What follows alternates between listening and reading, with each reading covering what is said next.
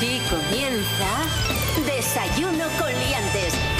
Su amigo y vecino, David Rionda.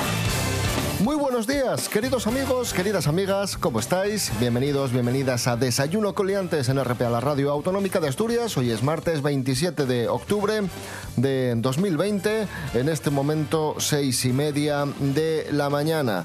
Bueno, ni qué decir que estos días están marcados por esa fase 3, por ese estado de alarma que estamos viviendo en el Principado de Asturias. Un día más apelamos a la responsabilidad de todos, a cumplir con las normas, a respetar las medidas de, de prevención y a tener un poco de paciencia. Esto es duro, esto es difícil para todos, pero de momento no nos queda otra. Nosotros estamos aquí para de alguna forma seguir pendientes de lo que pueda suceder en toda Asturias y también intentar que paséis un buen rato. ¿De acuerdo? Y dicho esto, saludamos en primer lugar a Rubén Morillo. Hola, buenos días. Hola, buenos días, David Rionda. Hola, buenos días a todos y todas. Saludamos también a Santi Robles, que se encuentra con nosotros aquí en el estudio, bien separadín, ¿eh? Sí. hay que decirlo. Sí, sí, sí, sí. Bueno, en realidad yo a esta gente no le caigo demasiado bien, entonces siempre estoy apartado. Ahora la excusa es el COVID, pero buenos días. Y conectamos con León, allí se encuentra Pablo BH. Muy buenos días, Pablo. Bienvenidos, bienvenidas amigos de desayunoconliantes.com. Rubén Morillo. Sí. ¿Qué dice la AEMET? ¿Qué tiempo tendremos hoy en Asturias? Eso, eso. ¿Qué dice la EMET? No lo digo yo, lo dice la EMET. Y dice que hoy tendremos cielos nubosos con intervalos nubosos en el interior que tenderán a disminuir. Lluvias débiles en el litoral al principio del día y en la cordillera chubascos ocasionalmente que podrán ir acompañados de tormentas. Temperaturas sin cambios, en ligero descenso, las mínimas de 7 y las máximas de 21. Desayuno con liantes, ay, lere, lere, lere. Desayuno con liantes, ay. Desayuno con liantes, ay. Desayuno con liantes,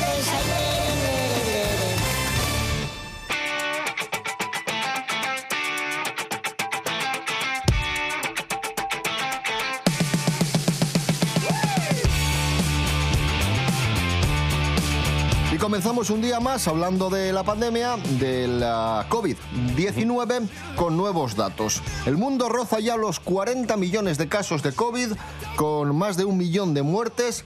Siguen subiendo los contagios en Europa y siguen aumentando las restricciones. Y además tenemos un dato, un nuevo dato aquí en Asturias, y es que la edad media del fallecido con COVID-19 en Asturias es de 84 años y lo llamativo es que se trata de una cifra muy superior a la media de edad de las personas que contraen la enfermedad en España, que es de 47 años. Es un dato que ha publicado el último informe de la mortalidad elaborado por la Dirección General de Salud Pública. Solamente el 2,7% de las personas fallecidas por coronavirus aquí en Asturias tenían menos de 60 años.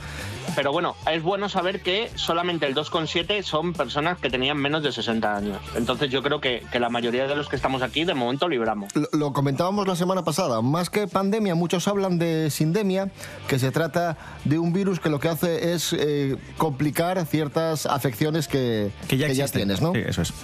Sí, no, a ver, quiero decir, lo que, lo que te complica es una neumonía que ya tengas o, o que tengas algo que requiera, pues yo que sé, gente que tiene un cáncer, entonces tiene que tomar. Claro, si pandemia hay, o sea, el término pandemia se puede utilizar. Lo Claro, que hablábamos claro. hace una semana es que el término sindemia es más acertado porque eh, eh, implica eso, lo que decía David, que ya puedes tener otras patologías, puedes tener otras complicaciones que se suman a que contraigas COVID y te vaya peor. Entonces, por eso se habla Mm, de sindemia bueno, y no de pandemia, sola, aislada.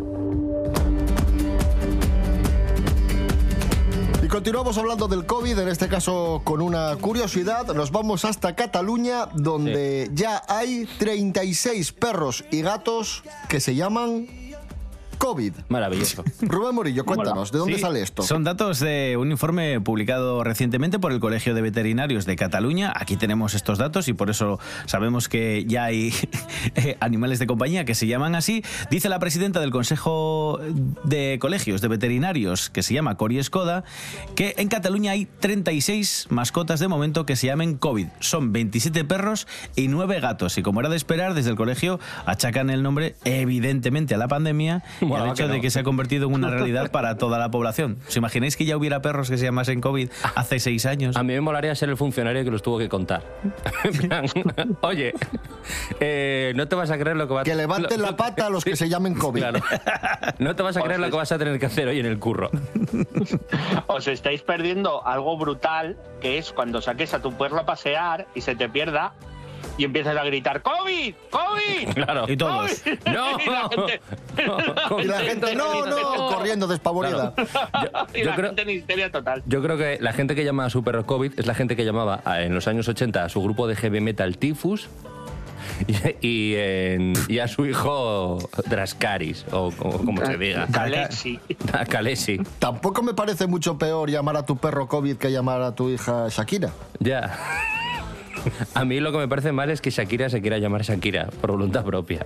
Oye, yo os digo una cosa, mi tortuga se llama Shakira. Somebody once told me the world is gonna roll me. I ain't the sharpest tool in the shed. Más efectos de la pandemia, más efectos del COVID, o de la COVID, mejor dicho, COVID-19, informa Ángela Busto. Buenos días, Ángela. Hola a todos y buenísimos días. Pues hoy llevaba yo todo el día preguntándome, tengo algo que hacer y no me acuerdo de qué. Ah, claro, comentar la noticia para la radio. Y así vengo a hablaros de la epidemia de empanada mental a causa de la COVID-19. Así es, la llamada niebla mental o brain fog, un estado de confusión en el que es muy difícil concentrarse. Vamos, la empanada mental está que digo yo que rastro de nacimiento y de toda la vida. Pues ahora parece que está afectando a miles de personas en todo el mundo a causa de la ansiedad producida por el COVID. Resumiendo, que te levantas por la mañana y no das pie en bola. Tienes sensación de cansancio todo el rato. Se te olvidan las cosas y cometes más errores de lo normal. Vamos, lo que sería un nini de libro. Pues así está ahora el 80% de la población desde que comenzó la pandemia. Un desastre total.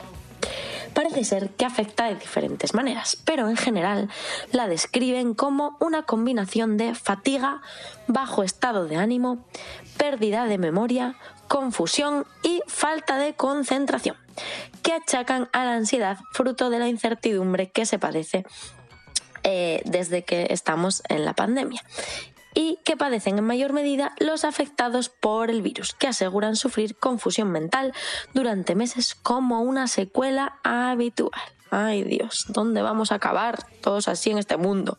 Así que ya sabéis, si estáis desganados y empanados, es por culpa de la pandemia. Así que hasta que no pase esto, vosotros no os preocupéis, tranquilinos. Luego, si seguís así, pues empezar a preocuparos. Un saludo y hasta la próxima.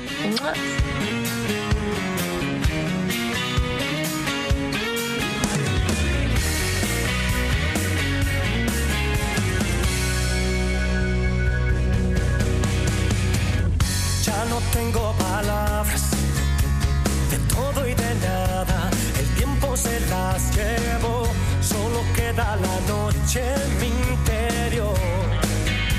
Y este frío de amor.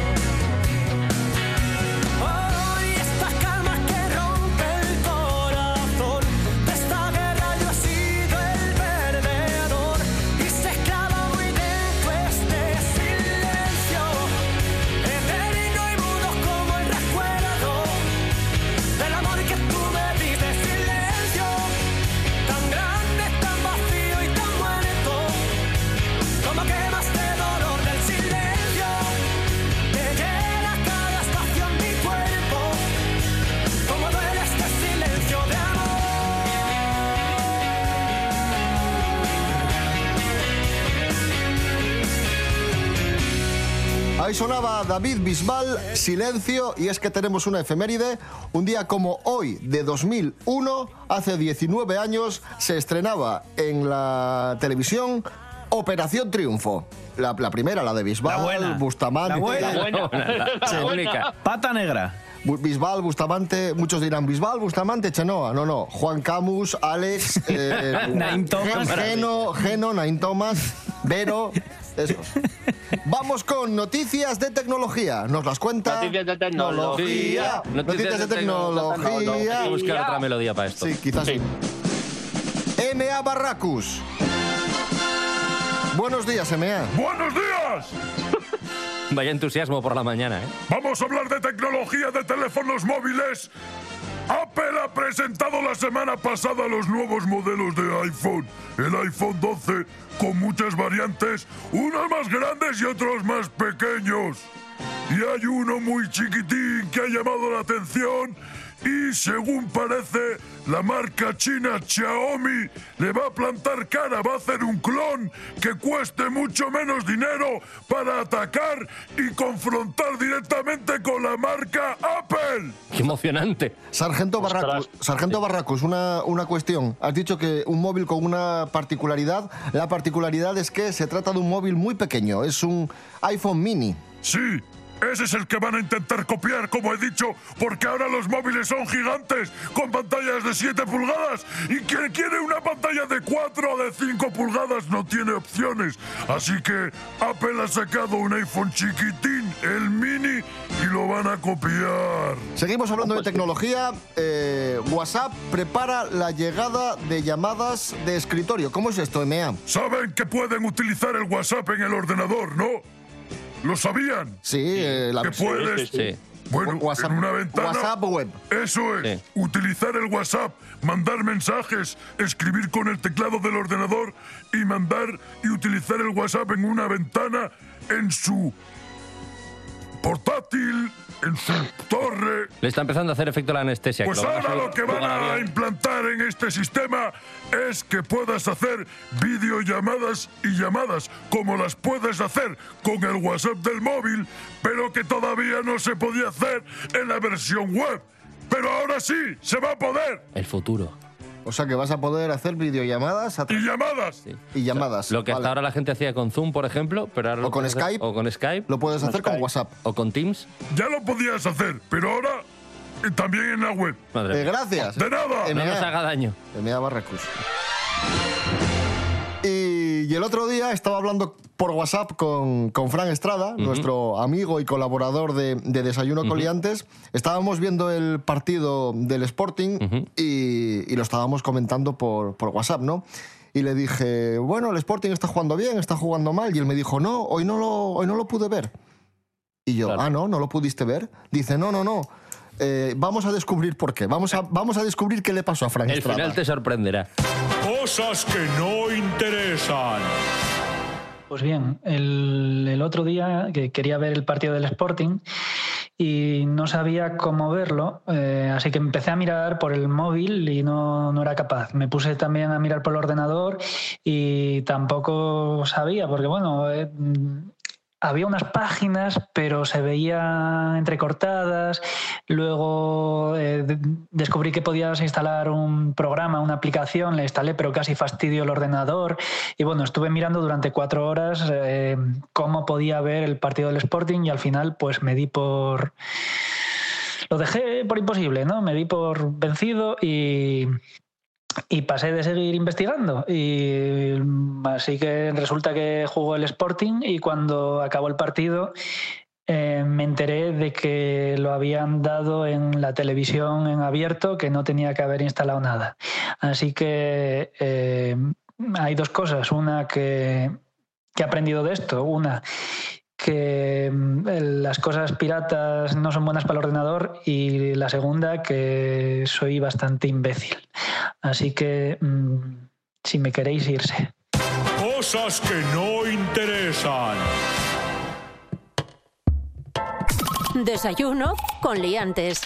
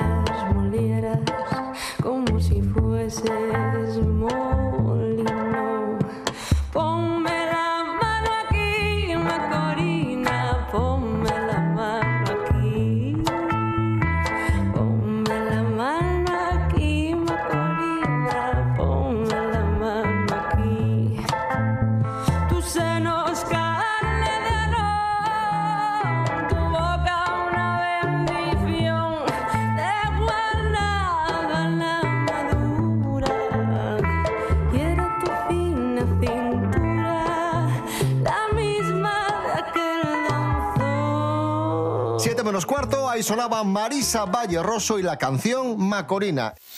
Desayuno con liantes.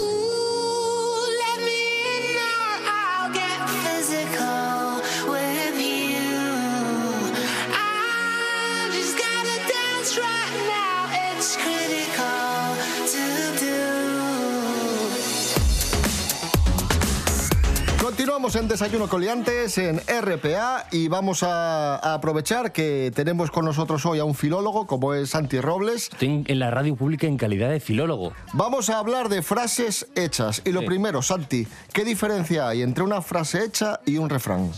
O sea, en una frase hecha al final la, la utilizas, la puedes poner en medio de, de una frase. Un refrán es una frase completa. Y tenemos tres frases hechas muy conocidas en, en español y vamos a explicar el origen.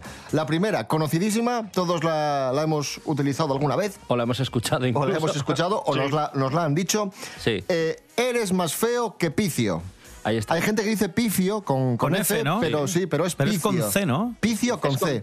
Sí. ¿Quién era picio? ¿Qué fue esto, Santi? Bien, yo de pequeño pensaba que Picio era yo, pero bueno,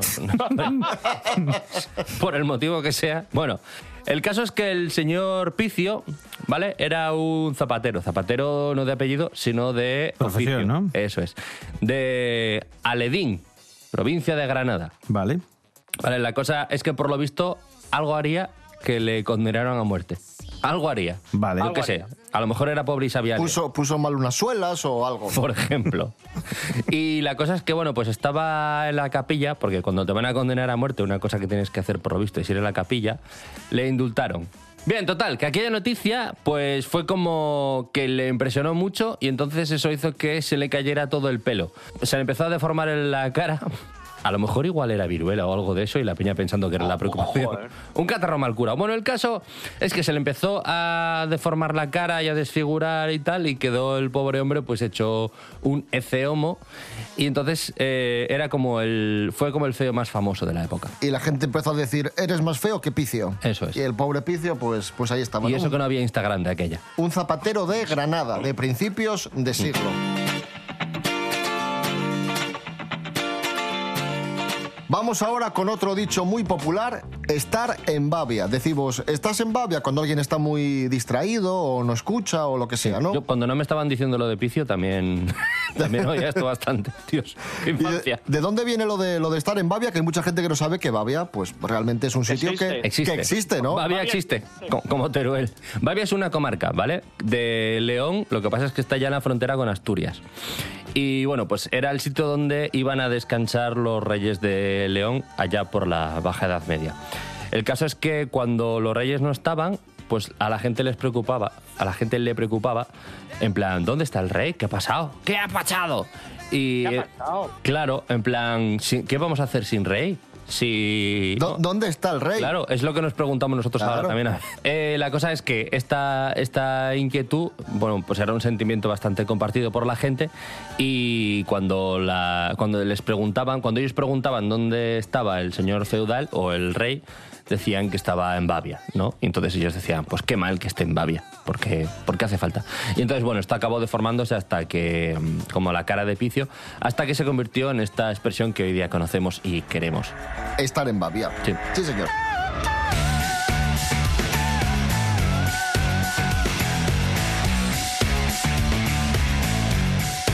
Tirar la casa por la ventana, que también se dice mucho, que esto puede parecer una, una metáfora, pero no, es que esto realmente se hizo o se Claro. hacía y de ahí viene el dicho.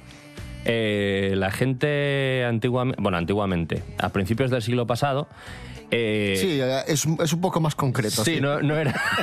Antiguamente- claro, entre la edad de bronce y hoy, en concreto, a, pri- a principios del siglo XX, eh, bueno, pues tenían la costumbre, por lo visto, era su, era su cultura y hay que respetarla, de eh, tirar literalmente por la ventana todo lo que tenían en casa cuando les tocaba la Lotería Nacional. En plan, eh, despiporre, Sí, plan, alegría. Sí, lo curioso es que eh, esa gente a lo mejor no sabía que eso no se cobra en el momento y igual no puedes comprar muebles esa misma tarde. No sé, a mí me ha hecho gracia, ¿no? En plan de, venga, ahí eh, la mesita, la silla, Sí. la abuela y Claro. lo- todo lo no, que tenía. que la bola no la puedes comprar otra vez. Ya, ya, Ah. pero es por otra movida. Es, es una movida... Gracias, Santi Robles. Gracias a vosotros por no echarme después de esto.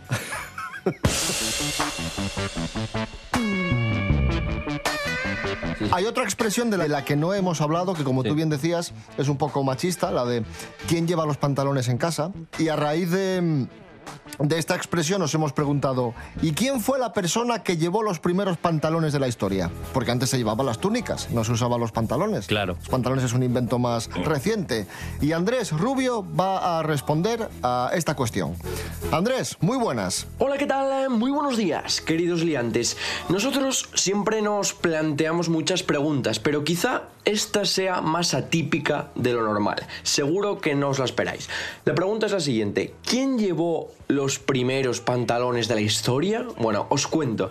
En un cementerio de China se encontraron los cuerpos de dos hombres enterrados hace 3.000 años.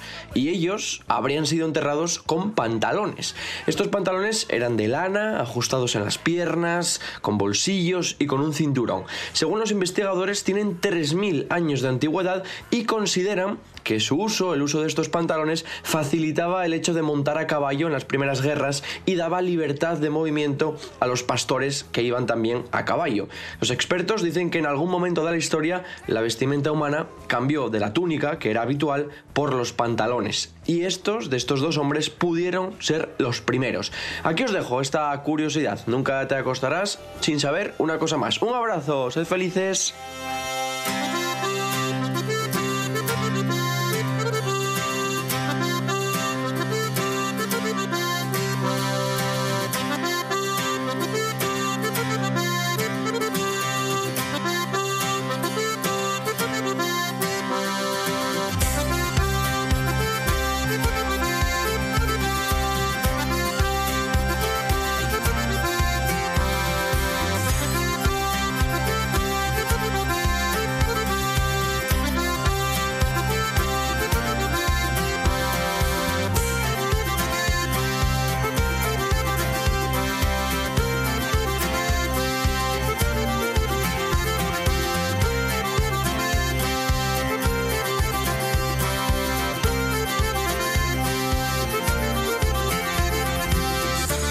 Ahí sonaba Tejedor, Les Gaites del Infierno, la música asturiana como siempre muy presente en Desayuno con Liantes y presente está ahora, en este momento, entrando por la puerta, nuestro experto en cine, Miguel Ángel Muñiz.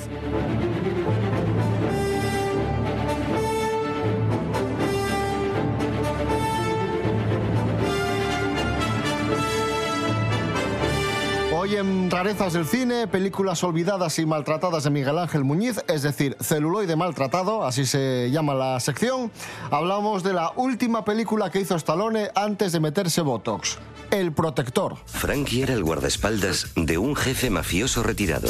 ¿Sus últimas palabras? Sí, prueba las almejas. Hola, Mi querida Jennifer. ¿Cómo sabe quién soy? El Protector, año 2001, Sylvester Stallone, Miguel Ángel Muñiz, muy buenas. Buenas, ¿qué tal estáis? Antes de, de destrozarse un poco la cara, porque luego ya empezó el declive de, de este hombre. Sí, además le fue cambiando un poco la cara, como se volvió un poco como amarillo también. Pero en fin, a ver, el, el protector tiene dos cosas que yo creo que son interesantes. Una es que es la última película de Anthony Quinn, que bueno, era una, era una vieja gloria, era, un- era una, una estrella que, que, fíjate, tiene una carrera extensísima, ¿no? De más de, de, de 50 años por ahí.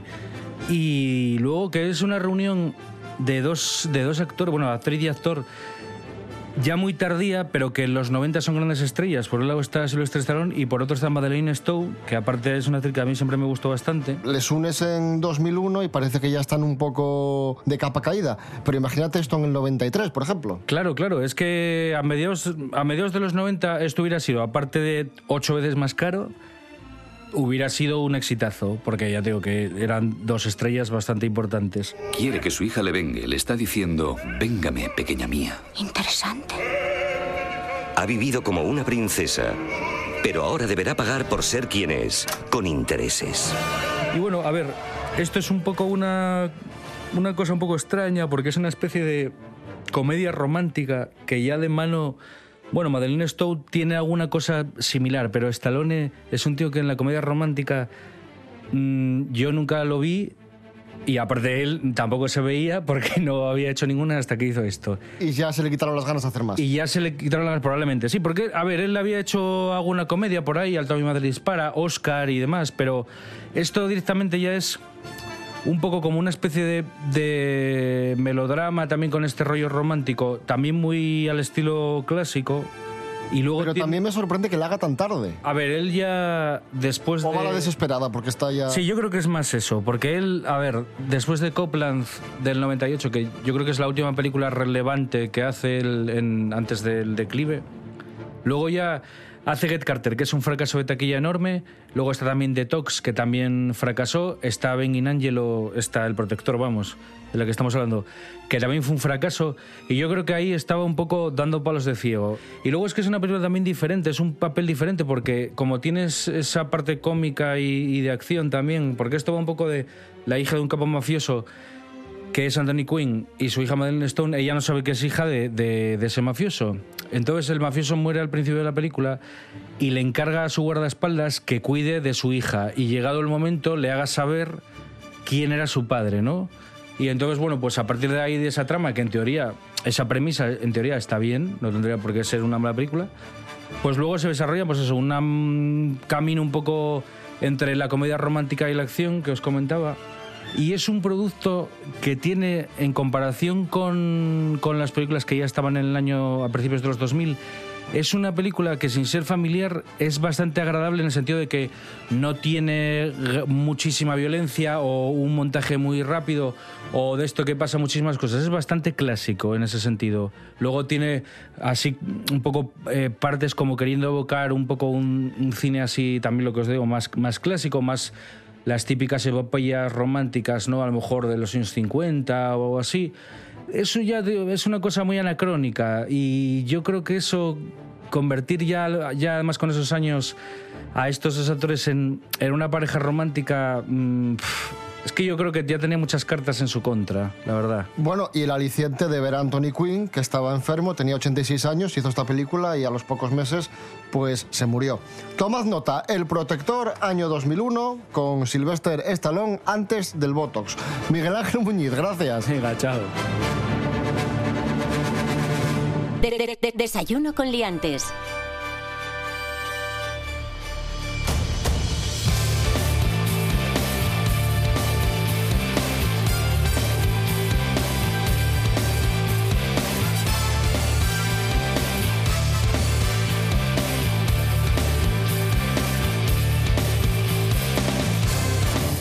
Volvemos mañana a las seis y media de la mañana. Rubén Morillo. David Rionda. Hasta mañana. Hasta mañana. Santi Robles, eh, gracias. Gracias a vosotros siempre. Pablo BH, un fuerte abrazo a León y a todos los leoneses y a ti también. Bueno, eh, en ese orden, espero. Sí. Eh, pues nada, fuerte abrazo a, a- a- a Asturias. Ahí está. La fase naranja escribe normal.